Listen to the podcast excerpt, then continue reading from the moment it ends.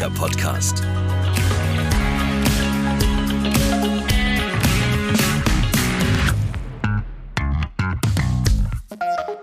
Moment, ich trinke noch kurz einen Schluck.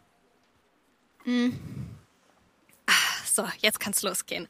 Hallo und herzlich willkommen zu einer neuen Folge von Clean. Ich bin Julia Meyer und dass ich, dass wir alle einfach mal so einen erfrischenden Schluck sauberes Wasser trinken können, das ist für uns selbstverständlich, für viele Menschen in ärmeren Ländern dieser Welt aber leider nicht. Darum soll es heute gehen. Wir sprechen in dieser Folge über Kerchers CSA-Engagement falls ihr das noch nicht gehört habt, CSR oder CSR, das steht für Corporate Social Responsibility, also die gesellschaftliche Verantwortung von Unternehmen. Und für Kercher als Unternehmen, das auf der ganzen Welt präsent ist, ist das natürlich ein sehr, sehr wichtiges Thema, denn Erfolg verpflichtet auch, sagt Kercher. Und wie dieses soziale Engagement im Unternehmen konkret aussieht, das schauen wir uns heute mal genauer an. Dafür sind wir am schönen Bodensee in Radolfzell. Hier hat nämlich der Global Nature Fund seinen Sitz. Ich treffe mich da gleich mit Udo Gattenlöhner, das ist der Geschäftsführer der Stiftung. Seit 20 Jahren arbeiten der Global Nature Fund und Kercher jetzt schon zusammen und setzen sich für das Thema Wasserqualität in Entwicklungsländern ein. Zum Beispiel wurde in einer Schule in Burundi, da sprechen wir heute genauer drüber, vor kurzem ein Wasseraufbereitungssystem installiert, durch das die Schülerinnen und Schüler jetzt endlich trinkbares Wasser vor Ort haben. Welche Technik hinter so einem System steckt und welche Herausforderungen so ein Projekt auch mit sich bringt, das gucken wir uns heute auch noch an bei den Experten vor Ort bei Kercher in Winnenden. Ihr merkt schon, es ist eine ziemlich volle Folge, deshalb will ich gar nicht weiter brabbeln. Wir legen sofort los. Ich suche mal Udo Gattenlöhner.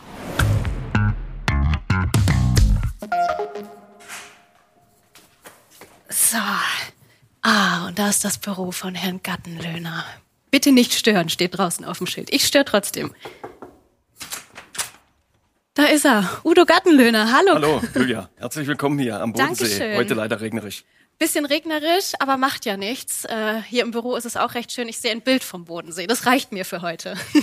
Hier ist es vor allem trocken, ja. ja, absolut. In der Natur ist es natürlich schöner, aber Ja. wir haben ja schon eine ganz gute Arbeitsatmosphäre. Das stimmt. Ich habe es gerade schon mal kurz angerissen. Der Global Nature Fund ist eine Stiftung. Was genau steckt dahinter? Magst du da noch mal ein bisschen was zu sagen? Ja, wir haben hier unseren Sitz am Bodensee in Radolfzell und sind auch hier gegründet worden 1998. Die Stiftung geht zurück auf die Initiative von Gerhard Thielke. Gerhard Thielke ist ein Wissenschaftler gewesen, leider schon verstorben, der hier das Max-Planck-Institut, also wir nennen es die Vogelwarte, geleitet hat in Radolfzell.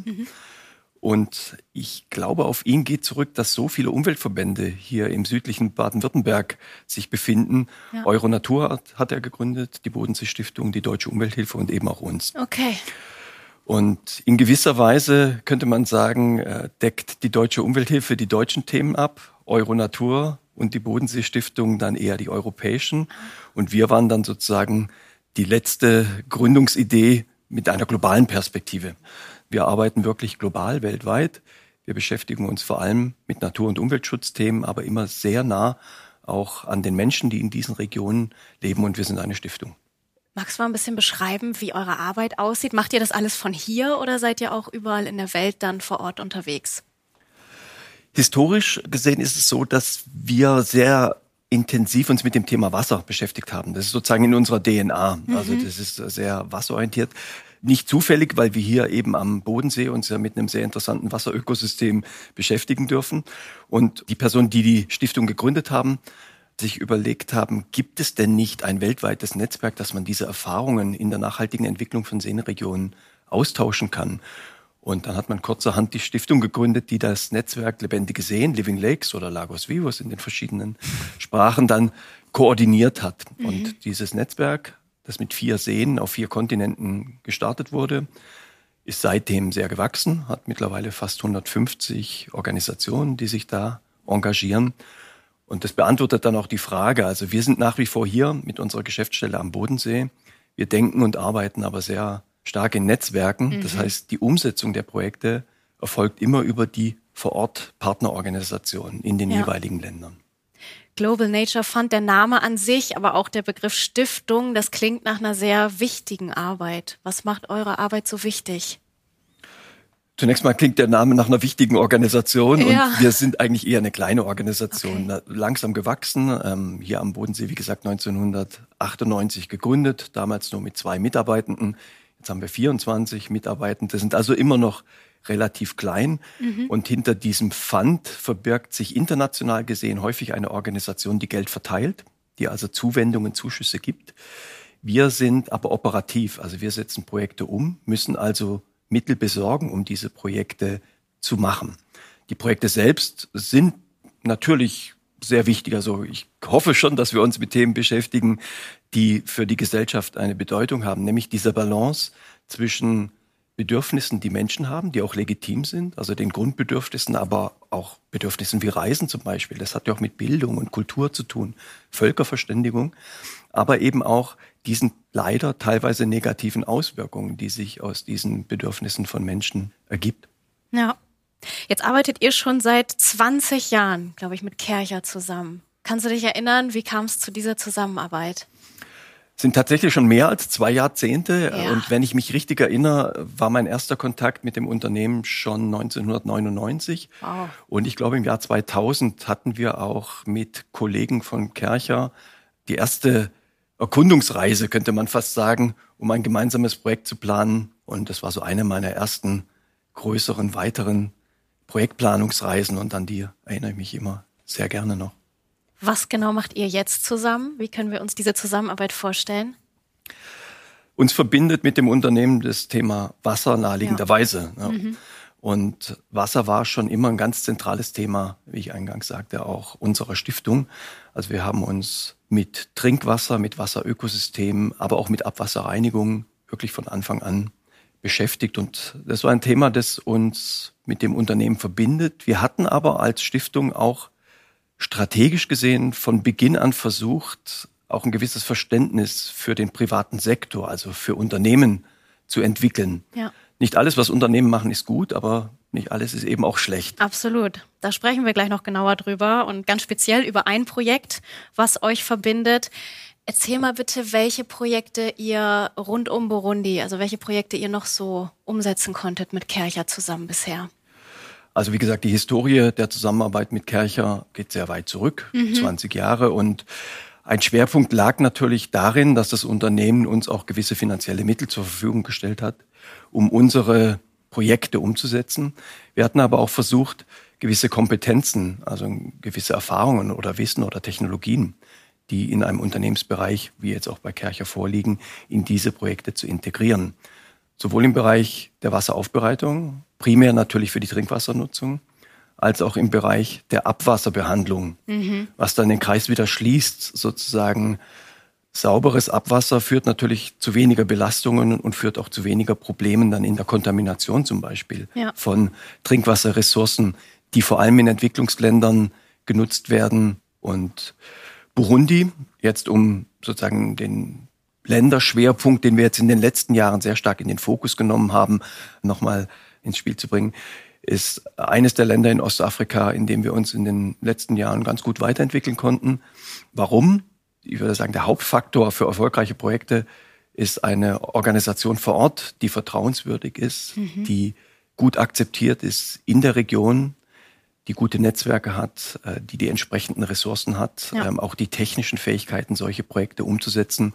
Und mit Biratuaba, die sind eben in der Hauptstadt Bujumbura, haben wir einen Partner, der diese Fähigkeit mitbringt. Saubere Wasser für die Welt ist irgendwie so die große Überschrift, die wir über eure Arbeit setzen können. So heißt ja auch die Initiative, die ihr 2012 zusammen mit Kercher ins Leben gerufen habt. Was genau fällt unter diesem Begriff? Was genau macht ihr da zusammen? Gehört da auch das Projekt in Burundi dazu? Ja, ne? Ja, das sehen wir natürlich auch unter diesem Dach oder diesem Slogan, könnte man fast sagen. Ne? Auf Englisch dann Clean Water for the World. Und zum Glück ist seit einigen Jahren ja der Zugang zu sauberem Wasser auch ein Menschenrecht. Mhm. Das war lange nicht so. Und natürlich, ohne Wasser wird alles schwierig. Wenn man kein sauberes Trinkwasser hat, dann entstehen ganz schnell natürlich ganz essentielle, elementare Probleme. Also von daher hatten wir versucht, dann einerseits äh, den Schutz von Wasserökosystemen im Blick zu behalten, also die biologische Vielfalt, auch ja. die Klimaschutzkomponenten zum Beispiel von solchen sehr wichtigen Lebensräumen, aber gleichzeitig auch zu betrachten, dass diese Wasserökosysteme eben auch die Grundlage für mhm. sauberes Trinkwasser sind für Menschen. Du hast gerade schon gesagt, dass man in so Ländern wie Burundi meistens aufs Grundwasser zurückgreifen muss, aufs Regenwasser. Ihr arbeitet mit Pflanzenkläranlagen, Grünfilteranlagen. Was genau steckt dahinter? Magst du da noch mal ein bisschen was zu sagen? Also in Entwicklungsländern wird tatsächlich stärker auch auf Oberflächenwasser zurückgegriffen, Aha. also eben auf Seen genau, ja, und Flüsse. Ja. Und da liegt das große Problem darin, dass diese Oberflächengewässer häufig kontaminiert sind, also mhm. verunreinigt. Das sind sie in der Regel nicht mit toxischen, also mit giftigen Stoffen, sondern mit Bakterien. Und da setzen wir dann an, indem wir einerseits versuchen, das Trinkwasser aufzubereiten und zu reinigen aber da gehen wir ja nicht so sehr an die Ursache. Man ja. würde dann sagen, das ist End of Pipe. Also wir lösen das Problem, wenn es schon da ist. Deswegen haben wir gleichzeitig versucht, auch die Ursachen anzugehen. Und die Ursache wäre sozusagen, das Abwasser auch schon aufzubereiten, mhm. dass diese Kontamination, also diese Verunreinigung des Oberflächenwassers, das dann die Menschen trinken müssen, weil sie nichts anderes haben. Und natürlich gibt es leider keine Abwasserinfrastruktur in vielen dieser ländlichen Gebiete von Entwicklungsländern. Wenn man das Abwasser aufbereitet, dann hat man viel weniger Probleme auch beim Trinkwasser. Und jetzt, um die Frage nach langer Einleitung zu beantworten, eine Lösung dafür sind eben Pflanzenkläranlagen, die mhm. wir Greenfilter nennen. Eine sehr einfache Technologie, die aber hervorragend wirkt.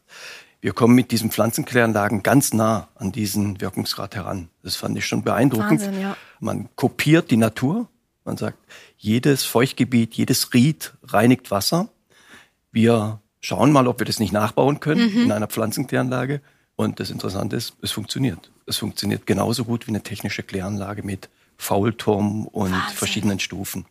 Lass uns nochmal auf eure Zusammenarbeit gucken von Kercher und dem Global Nature Fund. Die Zusammenarbeit hat sich ja weiterentwickelt. Vom Bau dieser Grünfilteranlagen, wie du gesagt hast, bis zur Entwicklung mittlerweile auch von Trinkwasserbrunnen, oder? verschiedene Technologien, um Trinkwasser aufzubereiten und bereitzustellen. Also wir bohren tatsächlich auch immer mal wieder Brunnen. Mhm. Also wenn ich sage wir, dann sind es immer die Partner mhm. vor Ort, die das natürlich umsetzen. Wir bauen wirklich immer auf das Know-how und das ist auch da in diesen Ländern der Partner vor Ort. Also wir bereiten auch das Oberflächenwasser oder zum Beispiel Regenwasser auf. Regenwasser ist per se schon mal nicht stark verunreinigt. Das ist der große Vorteil. Also wenn man Regenwasser sammelt, hat man in der Regel wenig Aufwendungen, dieses Wasser dann gut ja. aufzubereiten, dass es sicher ist. Es geht immer um dieses sichere Trinkwasser. Genau. Was wir versuchen, ist einerseits sauberes Wasser zur Verfügung zu stellen über entsprechende Brunnen, wenn das mit einem vertretbaren Aufwand machbar ist.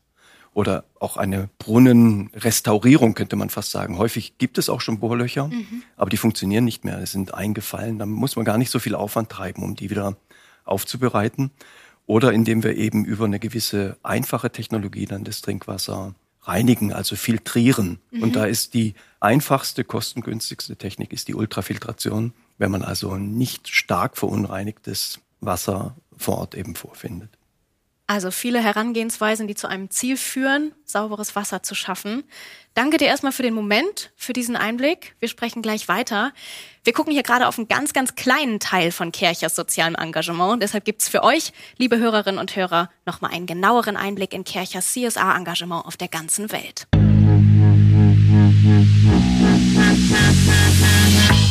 Kercher ist sich seiner gesellschaftlichen Verantwortung bewusst und will im Großen und im Kleinen einen Beitrag leisten. Das Unternehmen fördert Organisationen, die sich für den Erhalt von Natur, Kultur und Gesellschaft stark machen. Ob in SOS Kinderdörfern, an historischen Bauten oder beim Wasserschutz. Mit Kerchers Reinigungstechnik, Expertise und mit Geldspenden setzt sich das Unternehmen für eine saubere Umwelt ein und unterstützt Menschen, die Hilfe benötigen.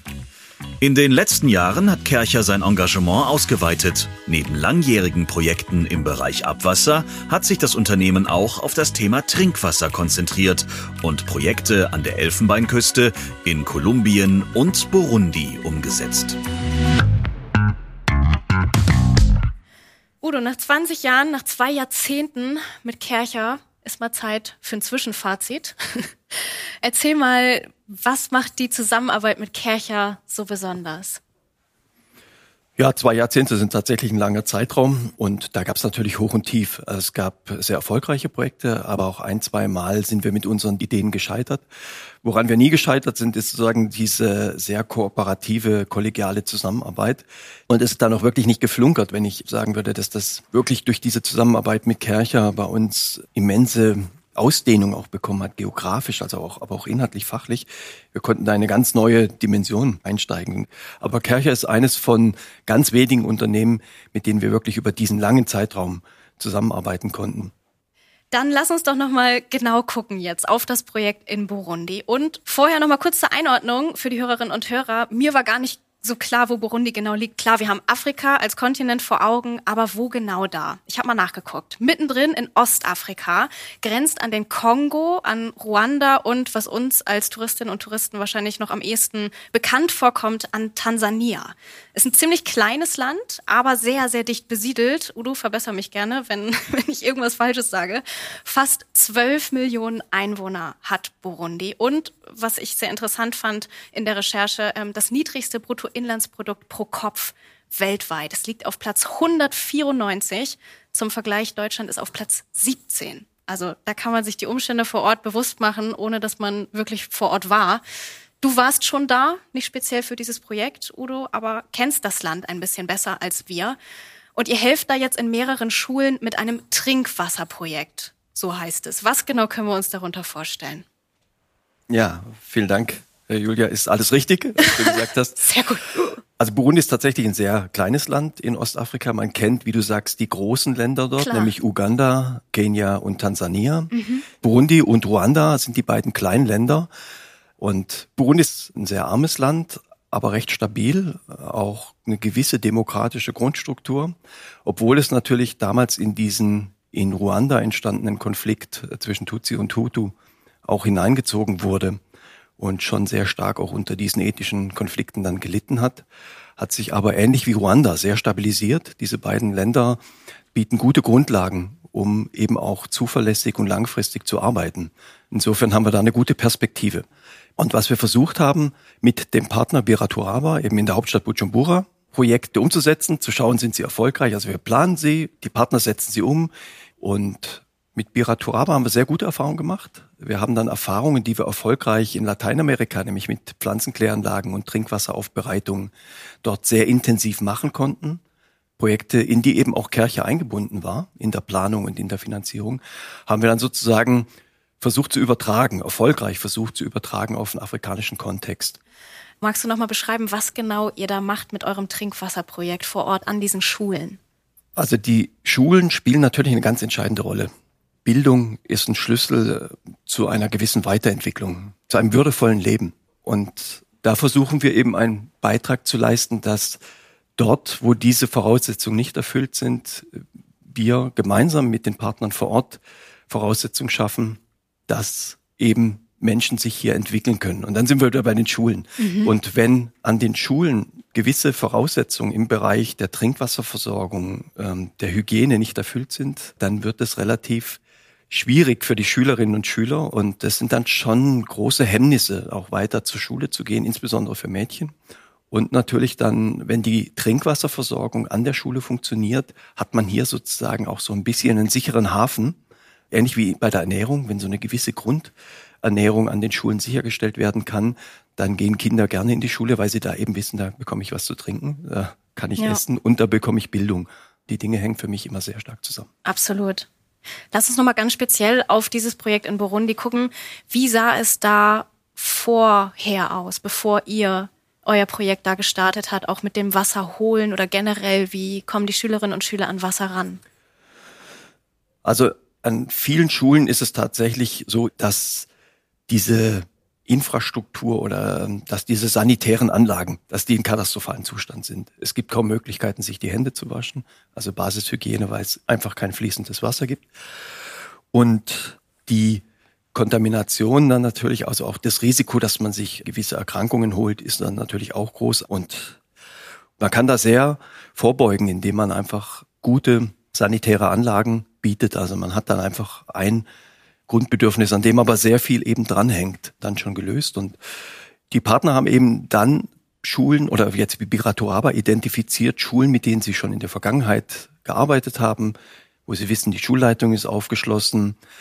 Es sind gewisse Voraussetzungen einfach zu erfüllen. Also diese Anlagen müssen gepflegt werden, gewartet werden. Idealerweise schafft man ein Wasserkomitee. Gerade bei Trinkwasser ist es fast immer eine Grundvoraussetzung, dass man nicht einfach nur eine Wasseranlage installiert und sagt, so, jetzt kann sich hier jeder Wasser holen. Ja. Das funktioniert dann mal ein paar Wochen, aber irgendjemand muss sich um diese Anlage kümmern. Klar. Und man braucht auch ein gewisses Budget, langfristig, um die Funktionsfähigkeit dieser Anlage aufrechtzuerhalten. Wir lassen mal jemanden aus Burundi zu Wort kommen. Eduard Nionzima hat uns nämlich eine Sprachnachricht geschickt und da hören wir jetzt mal rein. Bonjour, bonjour. Je m'appelle Niyonzima Edouard, je suis ingénieur conseil pour l'association Bilaturaba. Mein Name ist Niosima Edouard. Ich bin der beratende Ingenieur für den Verein Biraturaba. Ich war sowohl an der Planung als auch an der Überwachung der Ausführung der Arbeiten zum Sammeln und zum Verteilen von Regenwasser hier in der kommunalen Oberschule Gisosi beteiligt. Und das ist die aktuelle Situation. An dem Standort haben die Begünstigten dank der aus rostfreien Material gefertigten Regenrinnen die am Führungsblock angebracht sind, und des daneben liegenden Wassertanks zum Auffang von Regenwasser mehrere Vorteile. Eine Wasserentnahmestelle für Trinkwasser, welches vorher von einem Filter gereinigt wird, welcher von Biraturaba gestiftet wurde. Eine Handwaschstelle und acht Wasserhähne auf dem Innenhof. Eine Handwaschstelle mit einem Wasserhahn in der Nähe der Mädchentoiletten eine Handwaschstelle mit einem Wasserhahn in der Nähe des Toilettenblocks der Jungen und ein Urinal mit Wasseranschluss in den Toiletten der Jungen. Darüber hinaus wurde auch der Zustand der Toilettenblöcke verbessert. Es gab da Sanierungsarbeiten. Insgesamt hat die Gemeinschaft der kommunalen Oberschule Gisosi heute Wasser zum Trinken, Wasser für die Körperreinigung, Wasser für die Sauberkeit der Räumlichkeiten und vor allem auch für die Sauberkeit der Toilettenblöcke. Darüber hinaus sparen die Schülerinnen und Schüler viel Zeit, die sie früher zum Schöpfen in den Tälern verbraucht haben. Sie können diese jetzt für den Unterricht nutzen. Merci. Dankeschön, Eduard Nionzima, für diesen Einblick mal direkt aus Burundi. Udo, bekommt ihr viel positives Feedback für eure Arbeit? Ja, das ist uns auch sehr wichtig, die Akzeptanz, also dass ja. auch bei den vor Ort Partnerorganisationen, aber insbesondere bei den Menschen, die dann letzten Endes die Zielgruppe dieser Projekte ja sind, dass das Gefühl ist, dass wir ein Team sind äh, oder Familie. Wir versuchen schon an einem Strang zu ziehen und äh, gemeinsam Lösungen zu finden für die Dinge, die wirklich etwas verändern vor Ort für die Menschen. Und dazu ist es wichtig, erstmal die Akzeptanz zu haben, dass die Menschen Vertrauen haben in das, was wir da gemeinsam tun und vor allem zuzuhören. Und bei diesen Gelegenheiten, wenn wir die Chance haben, vor Ort zu sein, bekommt man das natürlich gespiegelt. Und das sind immer sehr intensive Treffen, die wir dort haben. Ja, also man sieht sehr viel in wenigen Tagen, sind auch oft emotionale Erfahrungen, sind natürlich enorm bereichernde Erfahrungen. Und ich habe dann die Chance, mit diesen Menschen wirklich direkt zu sprechen und versuche auch einen Eindruck zu bekommen, was die Menschen bewegt und ob wir mit unseren gemeinsamen Projekten auch wirklich das erreichen. Und die Rückmeldungen sind schon sehr positiv. Das heißt, man bereitet in gewisser Weise die Vertrauensbasis, den Boden, dann auch mit Projekten wieder anzuknüpfen. Und von daher versuchen wir wirklich Kontinuität und lange Zusammenarbeit über eher Jahrzehnte als über Jahre. Und ja. das funktioniert sehr gut. Und das sind natürlich dann auch sehr gute Gelegenheiten, sich auch dieses Echo, diese Rückmeldung zu holen, wirklich zu versuchen, auch eine ehrliche Rückkopplung und auch mal kritische Worte mitzunehmen, weil eben nicht immer alles klappt. Das ja. liegt auch in der Natur der Sache. Und dann kann man zumindest versuchen, es beim nächsten Mal besser zu machen. Kann ich mir vorstellen, dass das sehr, sehr emotionale Momente sind, die du da erlebst. Vielen Dank, dass du uns da heute mitgenommen hast in eure Arbeit, in deine Geschichten, in das, was ihr umsetzt und erlebt habt. Dankeschön. Sehr gerne. Ja, vielen Dank, dass ihr uns hier am Bodensee besucht habt. Hat viel Spaß gemacht. Sehr gern. Ich könnte ja noch Stunden weiterreden, aber ich muss los. Ich will ja auch die Technik jetzt mal dahinter verstehen. Deswegen, Udo, ich mache mich auf. Es geht für mich zurück ins Auto und ab nach Winnenden an den Hauptstandort von Kercher. Ja, Danke dann herzlichen dir. Dank, Julia, und gute Reise zurück nach Winnenden. Danke. Und alles Gute. Ich hoffe, wir treffen uns mal wieder. Auf jeden Fall, das hoffe ich auch. Tschüssi.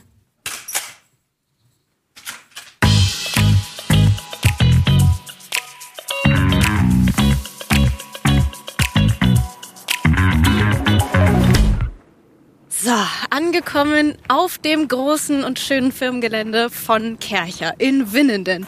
Und mich lächelt nicht nur die Sonne an, sondern mich lächeln auch die schönen Kercher Schriftzüge hier von den, von den Logos an und von den Flaggen an. Und mich lächelt mein Interviewgast an. Hallo, Markus Holch, grüß dich. Hallo, herzlich willkommen. Vielen lieben Dank. Du hast mir so eine schöne Wasseraufbereitungsanlage mitgebracht und aufgebaut. Ich sehe allerdings ich dachte, es kommt mir viel größer vor, aber ich sehe nur so ein kleines Waschbecken hier auf dem Gelände stehen. Ist es das? Ja, und nicht mal das Waschbecken ist, sondern es ist noch in dem Schränkchen drunter. Also ah, es ist noch ah, kleiner. Dann lass uns doch mal näher rangehen, lass uns das mal angucken.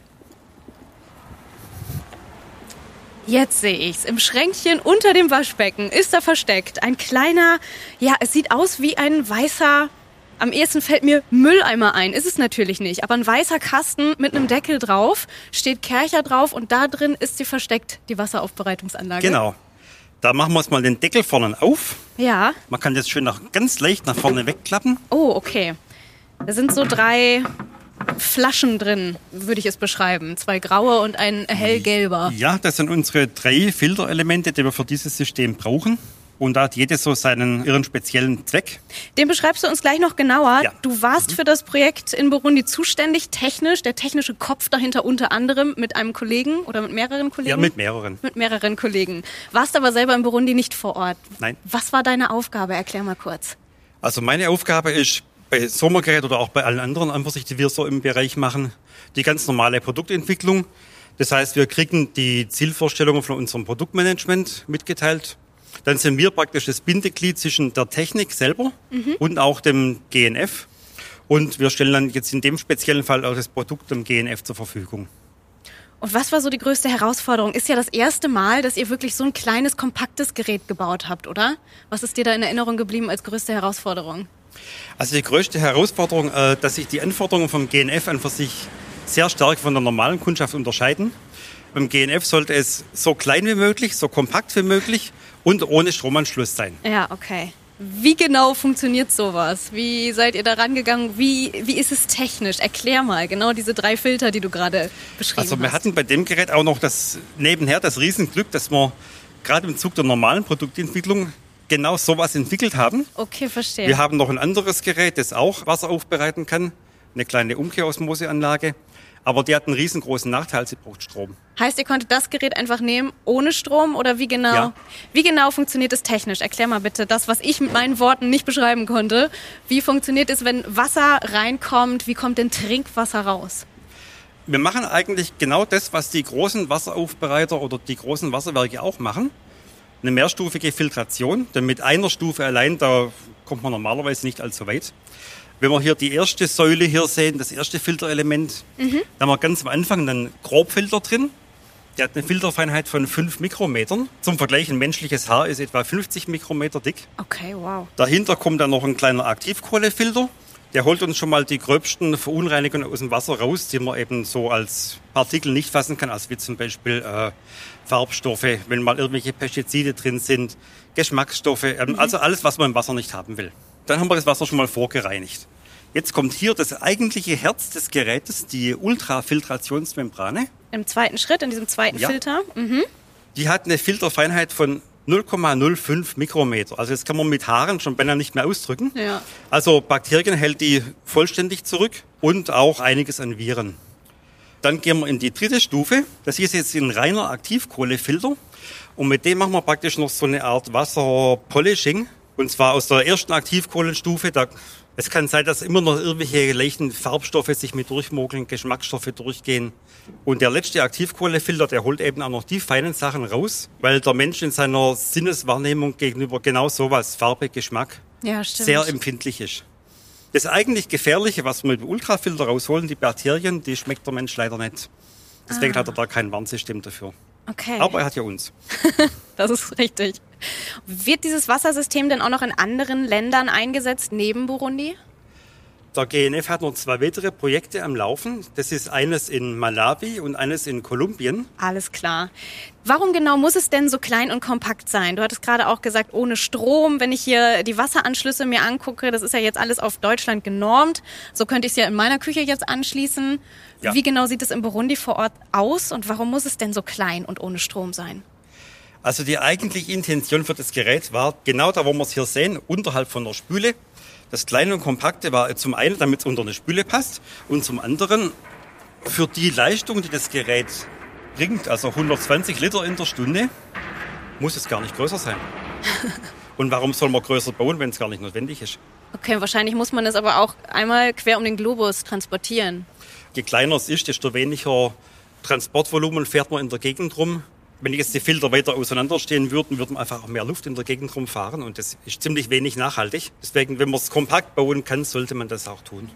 Jetzt möchte ich natürlich wissen, wie dieses Wasser schmeckt. Ob man einen Unterschied schmeckt zwischen unserem Wasser, was wir hier in Deutschland aus der Leitung ziehen, und dem gefilterten Wasser, das wir jetzt hier rausbekommen. Wie ist deine Erfahrung? Meine Erfahrung ist, nach vielen, vielen Wasserproben, jedes Wasser schmeckt anders. das klingt trivial, ist es auch, weil das den Geschmack vom Wasser, das machen die ganzen Mineralien, die drin sind und da ist praktisch jeder Wasseranschluss anders. Mhm. Jetzt haben wir gerade über die Filter gesprochen. Im ersten Teil unseres Podcasts hat Udo Gattenlöhner uns erzählt, dass in Burundi hauptsächlich Regenwasser benutzt wird. Was für Wasser kann denn noch benutzt werden, gerade mit so einer Filteranlage jetzt vor Ort in Burundi?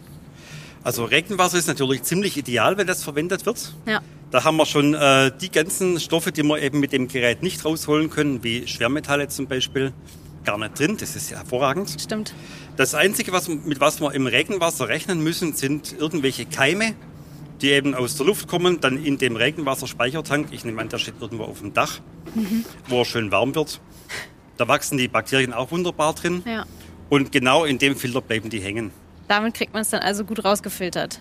Ich könnte mir vorstellen, dass diese ganzen Aktivkohlestufen, die ich vorhin beschrieben habe, dort gar nicht mal so richtig zum Zuge kommen. Gut, dass wir drei davon haben. Ja. Sehr schön. Also Regenwasser ist optimal. Was ist denn, wenn mal nicht genug Regenwasser gesammelt werden kann, wenn nicht genug da ist? Was ist, wenn die Schülerinnen und Schüler in Burundi wieder zum Fluss laufen müssen, kilometerweit, und das Flusswasser zurückschleppen und filtern wollen? Funktioniert das auch? Das funktioniert grundsätzlich auch.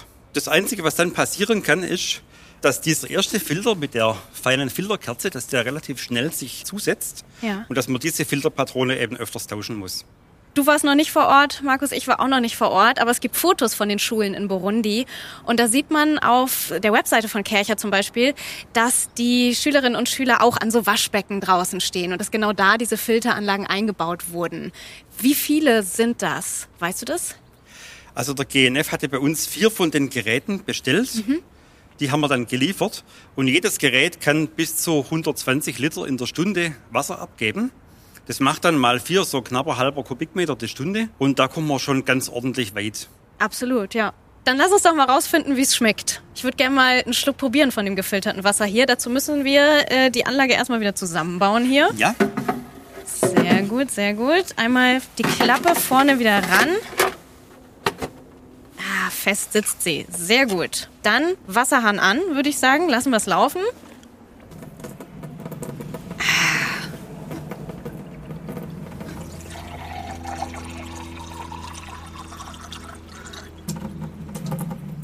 Oh, ist aber ziemlich leise. Da hätte ich jetzt erwartet, dass es einmal laut pumpt oder so.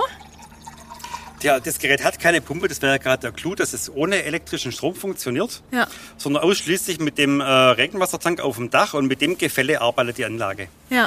Das ist ausreichend.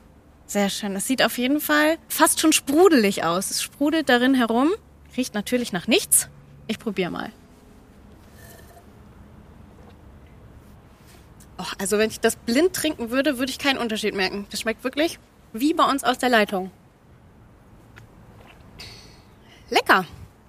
Sehr, sehr, sehr gut. Ja, genau so soll es sein. Markus, erzähl doch mal, wenn du jetzt mal so ein Fazit ziehen müsstest, einmal unten drunter, dieses Projekt. Normalerweise arbeitest du für den Endkunden hier in Deutschland oder in Europa. Wie ist es für so ein Projekt in Burundi zu arbeiten, da auch so viel Schönes und Gutes tun zu können mit deiner Arbeit?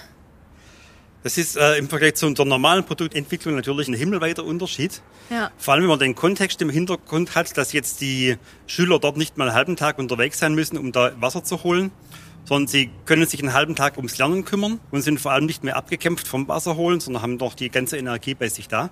Krieg ich richtig Gänsehaut, wenn du das jetzt hier erzählst. Toll. Wirklich schön. Man sieht dich auch lächeln und die Augen strahlen. Richtig schön. Danke dir für den Einblick, den du uns gegeben hast in eure Arbeit. Dankeschön. Jo, gerne.